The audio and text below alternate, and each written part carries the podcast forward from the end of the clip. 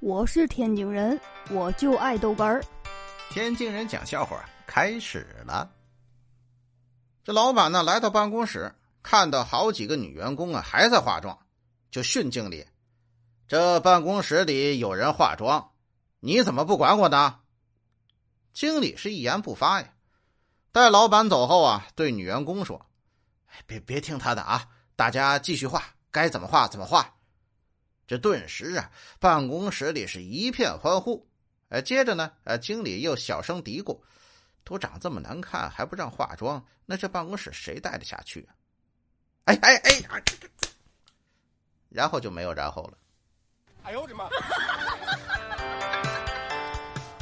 哎呀，在火车上遇见一个四川人，问我：“哎，你们天津是不是都会说相声啊？”我就不乐意了。我说你们四川都会变脸儿，然后他就真给我表演了个变脸儿。哎，我说了，我服，我服啊！哎呦我的妈！